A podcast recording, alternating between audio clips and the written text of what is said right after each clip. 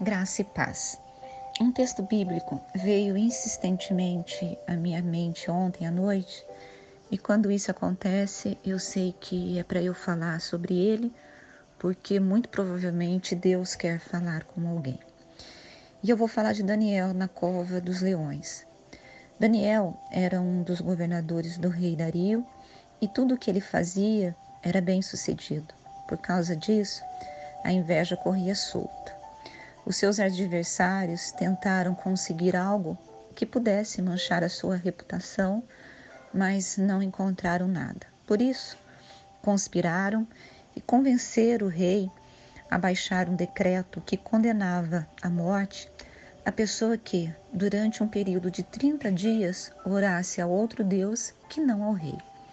Daniel era servo do Deus Altíssimo e ele orava durante é, três vezes durante o dia.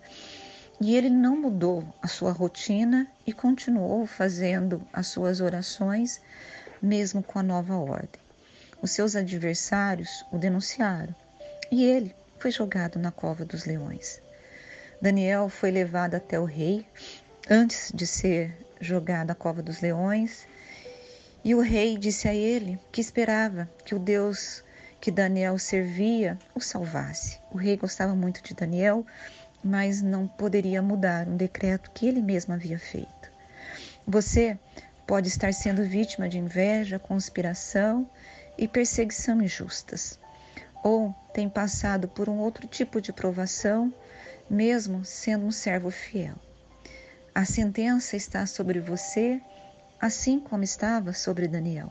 Mas veja o que aconteceu a Daniel. Ele foi jogado na cova dos leões.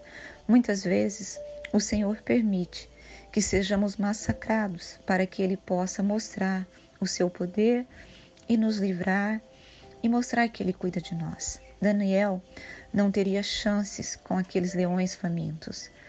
Você pode estar pensando que não há mais chances para você. Porém, quando pensamos que chegou ao fim, o Senhor Jesus nos socorre. Diz as Escrituras que no dia seguinte o rei foi até o local e chamou Daniel, que respondeu: O meu Deus enviou o seu anjo, que fechou a boca dos leões para que não me fizessem nenhum mal. Fui considerado inocente diante de Deus e também diante do Senhor, ó Rei, pois não fiz mal algum ao Senhor. Daniel 6, 21, 22. Deus deu livramento para Daniel e fará o mesmo com você. Podem vir perseguições, conspirações, ataques do maligno, mas o Senhor Jesus o defenderá. Fique em paz, porque a boca do leão que está rugindo para lhe amedrontar será fechada em nome de Jesus. Descanse confie, porque eu tenho certeza que o Senhor está falando com alguém que está ouvindo esse áudio. O desespero, o medo que você está sentindo vai cair por terra em nome de Jesus, porque o Senhor está fechando hoje a boca do leão que está ali amedrontando. Que Deus o abençoe. Pastora Rose, Guglielminetti.